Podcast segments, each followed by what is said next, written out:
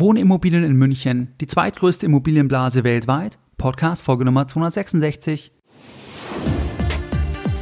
Herzlich willkommen bei Geldbildung, der wöchentliche Finanzpodcast zu Themen rund um Börse und Kapitalmarkt.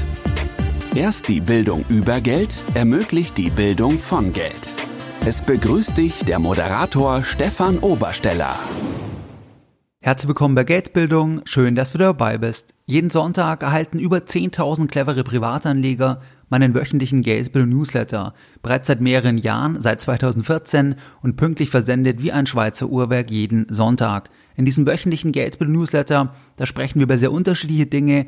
Beispielsweise haben wir in der Vergangenheit über Gold gesprochen, über Aktiensparpläne versus ETF-Sparpläne, über das Bewertungslevel bei Aktien, über die neuesten Käufe von Warren Buffett, über die neue Fondsbesteuerung und über viele weitere spannende Themen. Wenn du hier noch nicht dabei bist, dann schließe dich uns gerne an und das kannst du tun, indem du jetzt auf www.geldbildung.de gehst und dich direkt auf der Startseite mit deiner E-Mail-Adresse für den kostenfreien Geldbildung-Newsletter einträgst. Ganz wichtig, nach der Eintragung, da musst du deine E-Mail-Adresse noch einmal bestätigen, da kommt erst eine E-Mail von Geldbildung und dann bist du offiziell dabei und erhältst jeden Sonntag noch mehr exklusive Geldbildung direkt in dein E-Mail-Postfach. In der heutigen Podcast-Folge Nummer 266, da sprechen wir über Wohnimmobilien in München und inwieweit dort die zweitgrößte Immobilienblase weltweit beobachtbar ist. Wir schauen uns diesbezüglich den UBS Global Real Estate Bubble Index an. Das ist ein Index, das ist ein Ranking von der Schweizer Großbank UBS. Da geht es um globale Immobilienmärkte und es geht um eine Auflistung von den Immobilienmärkten, von den Städten, wo die Immobilienmärkte am stärksten gelaufen sind, wo die Blase am größten ist wo das Risiko am größten ist, dass einfach der Markt irgendwann korrigiert, wenn die Zinsen steigen und München ist hier gemäß der UBS, gemäß diesem Index auf Platz zwei. Welche Stadt auf Platz eins ist weltweit, das werden wir uns gleich noch ansehen. Die Zahlen, die stammen vom September 2018 und ich verlinke das auch in den Show Notes. Und jetzt erstmal die Überlegung, was steckt eigentlich dahinter? Also wie kommt die UBS auf dieses Ranking? Welche Variablen schauen die sich in diesen jeweiligen Städten dann an? Wie kommen die darauf, dass München auf Platz zwei ist? Die schauen sich folgende Parameter an, und zwar einmal das Preis-Einkommensverhältnis, das heißt das Thema der Erschwinglichkeit. Wie erschwinglich sind Wohnimmobilien für gut ausgebildete Arbeitnehmer in den jeweiligen Städten? Natürlich ist es so, je geringer die Erschwinglichkeit ist, das heißt ja eigentlich nur, dass halt die Wohnimmobilienpreise stärker gestiegen sind als die Gehälter und je weniger erschwinglich Wohnimmobilien sind in einer bestimmten Stadt, desto eher ist es halt auch eine Blase, desto eher ist der ganze Markt halt aufgepumpt. Das ist ein Faktor. Das zweite Thema, das ist das Thema der Renditen, also das Kaufpreis-Mietpreis-Verhältnis. Das heißt, die wievielfache Jahresmiete muss ich bezahlen, um die Immobilie zu bekommen? Das heißt, je höher der Faktor ist, desto geringer ist die Rendite. Und das bedeutet ja, wie viele Jahre muss ich die Immobilie halten, damit die Mieten den Kaufpreis decken. Das ist der zweite Faktor. Also je höher dieser Faktor, desto eher seine Blase. Dritter Faktor. Und der dritte Faktor, ist das Thema Veränderung des Anteils der Hypotheken am Bruttoinlandsprodukt.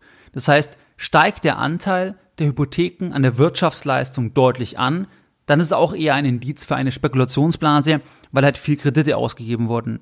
Vierter Punkt, Ver Veränderung des Anteils des Baugewerbes am Bruttoinlandsprodukt. Da ist es auch so, je höher der Anteil des Baugewerbes am Bruttoinlandsprodukt, desto eher deutet das Ganze halt auch auf eine Spekulationsblase hin. Weil natürlich ist es so, dass in einer Boomphase dieser Anteil steigt, aber das atmet ja auch. Das geht ja auch in einer Bässe-Phase bei Immobilien dann auch wieder runter. Und je stärker das angestiegen ist, desto eher ist es dann auch eine Spekulationsblase. Fünfter Punkt, Indikator für das Preisgefälle zwischen Stadt und Land. Auch dort gilt, je höher das Preisgefälle, desto eher deutet das Ganze auf eine ähm, Blase hin. Und ähm, das sind die Faktoren, die schaut sich die Bank an in den jeweiligen Städten und dann wird eben dieses Ranking erstellt.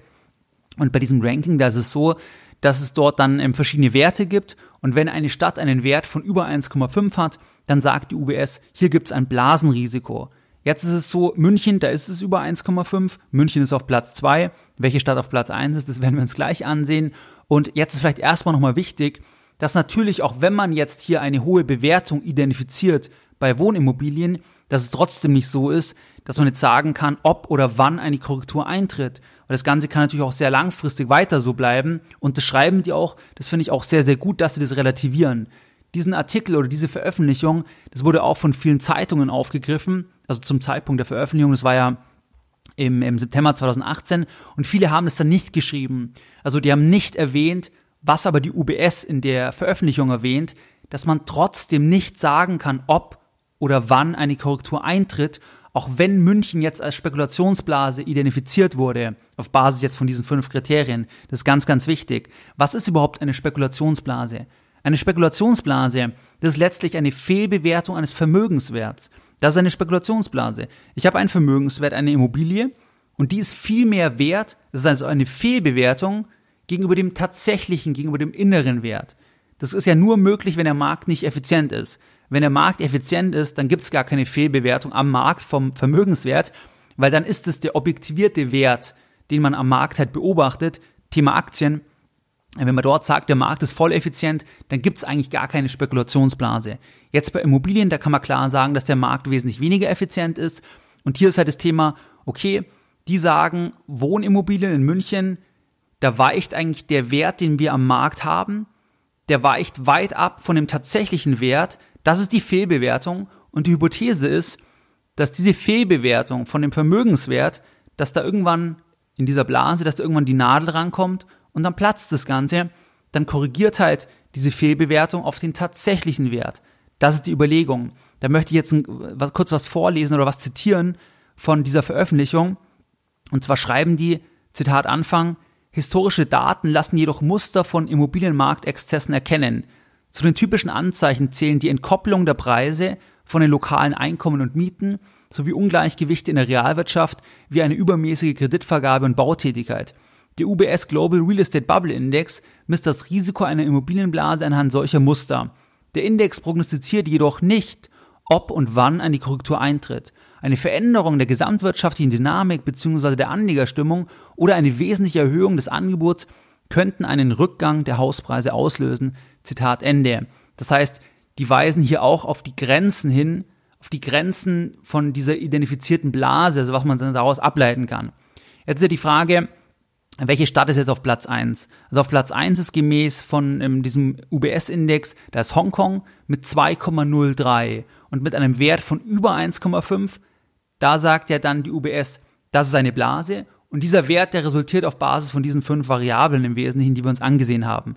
München hat einen Wert von 1,99, kommt also wirklich knapp nach Hongkong.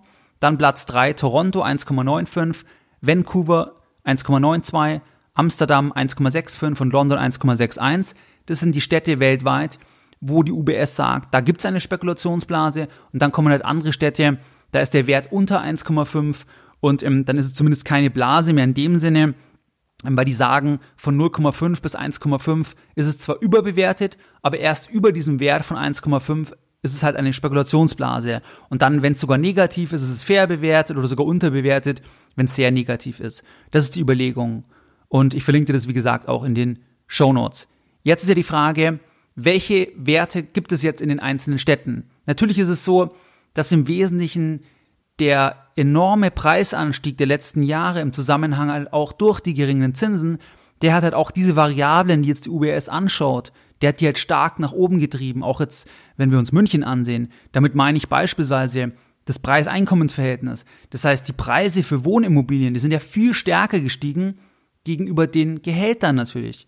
Zweiter Punkt, Kaufpreis-Mietpreis-Verhältnis ist auch enorm gestiegen und auch das Thema Preisgefälle Stadt und Land, einfach das ganze Thema Urbanisierungstrend und so weiter, das führt halt dazu, dass diese Faktoren raufgehen und dass deswegen jetzt halt München auf Platz zwei ist hier.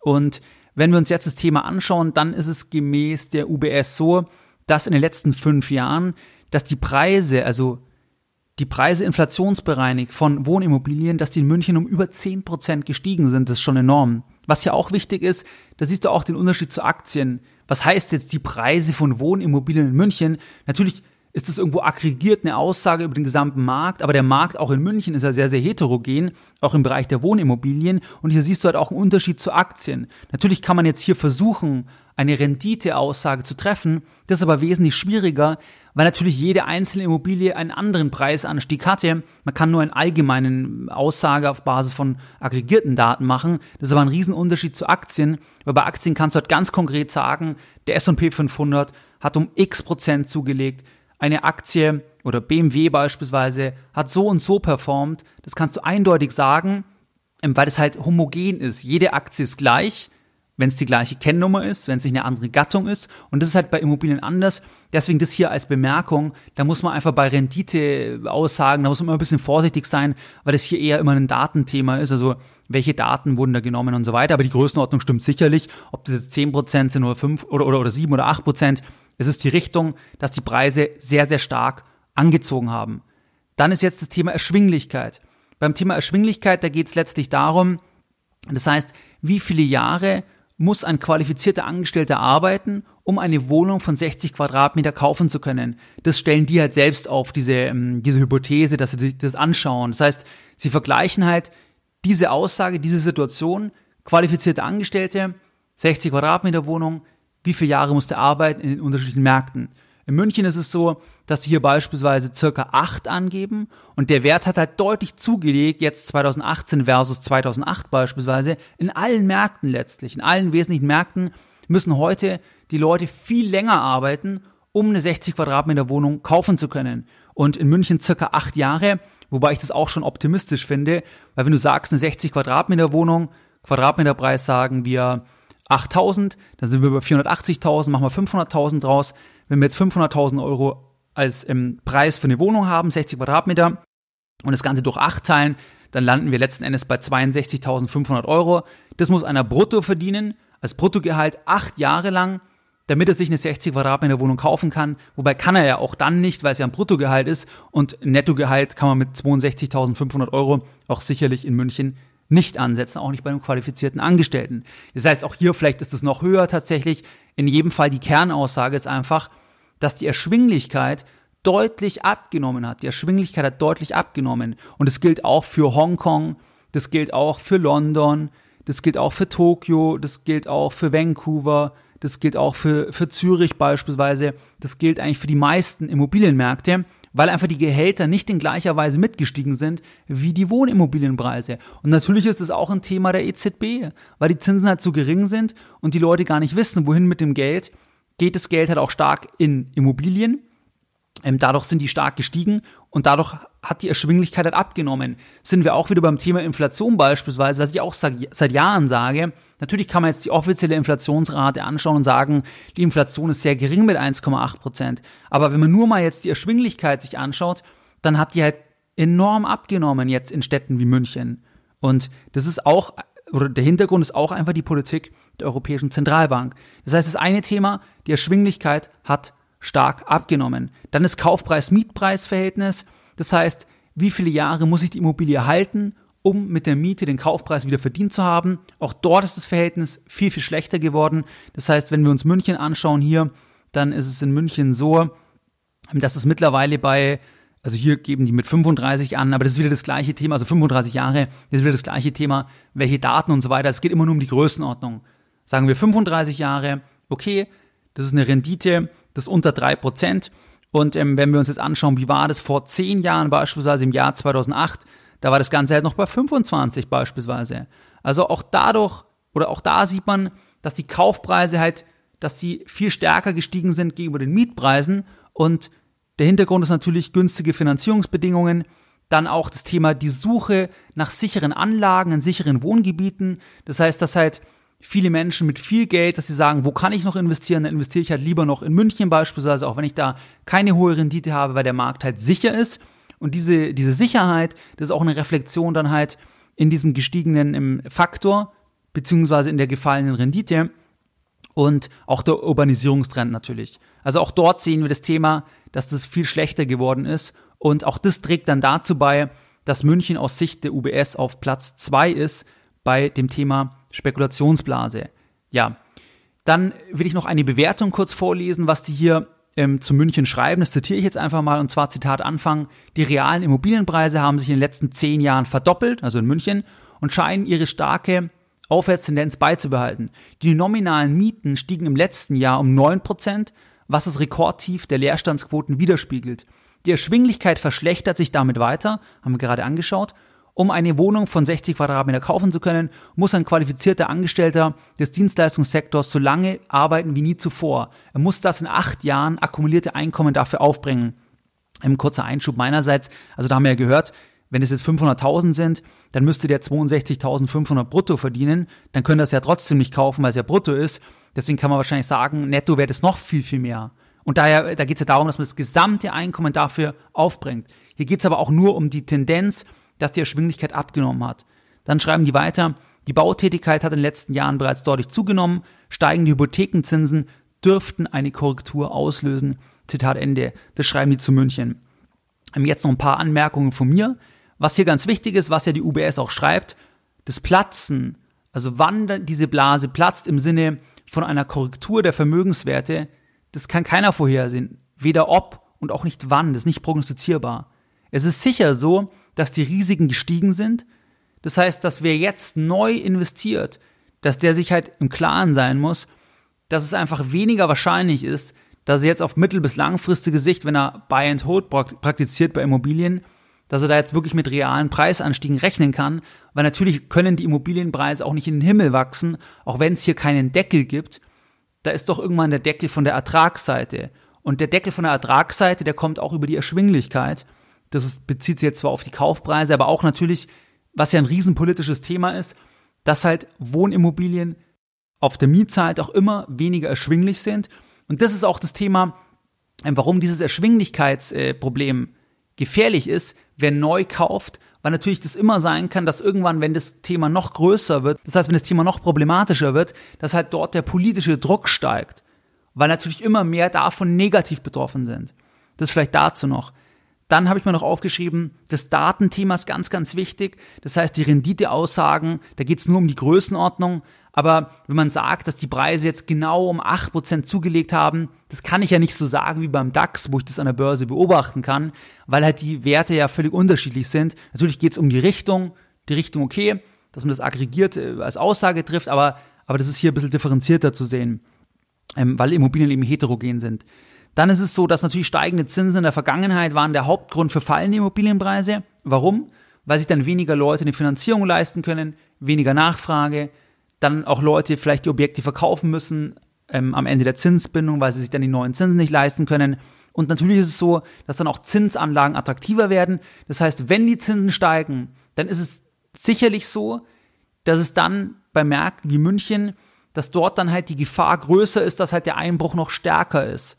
Weil einfach das ganze Level auf, auf so einem hohen Level ist. Es ist einfach so viel Erwartung eingepreist. Und ähm, das ist halt für die wichtig, die neu kaufen würden die neu, quasi neu interessiert sind. Und ähm, das vielleicht hier als Anmerkungen. Jetzt nochmal ganz kurz die Lessons Learned der heutigen Podcast-Folge Nummer 266. Deine Lessons Learned in der heutigen Podcast-Folge. In der heutigen Podcast-Folge, da haben wir uns das Thema Wohnimmobilien in München angesehen, das Thema die zweitgrößte Immobilienblase weltweit. Und dort haben wir uns angesehen den UBS Global Real Estate Bubble Index. Und da geht es darum, dass die UBS hier ein Ranking macht, ein Ranking der Wohnimmobilienmärkte verschiedener Städte weltweit. Und München ist hier auf Platz zwei. Auf Platz eins war Hongkong. Und ähm, dieses Ranking, das wird auf Basis verschiedener Faktoren festgelegt, beispielsweise Preis-Einkommensverhältnis, Kaufpreis-Mietpreis-Verhältnis und so weiter. Und diese Faktoren deuten einfach darauf hin, gemäß der UBS, dass halt der Markt schon sehr, sehr stark überhitzt ist in München. Und die schreiben aber auch, was halt ganz, ganz wichtig ist, dass man trotzdem nicht weiß, ob und wann eine Korrektur eintritt.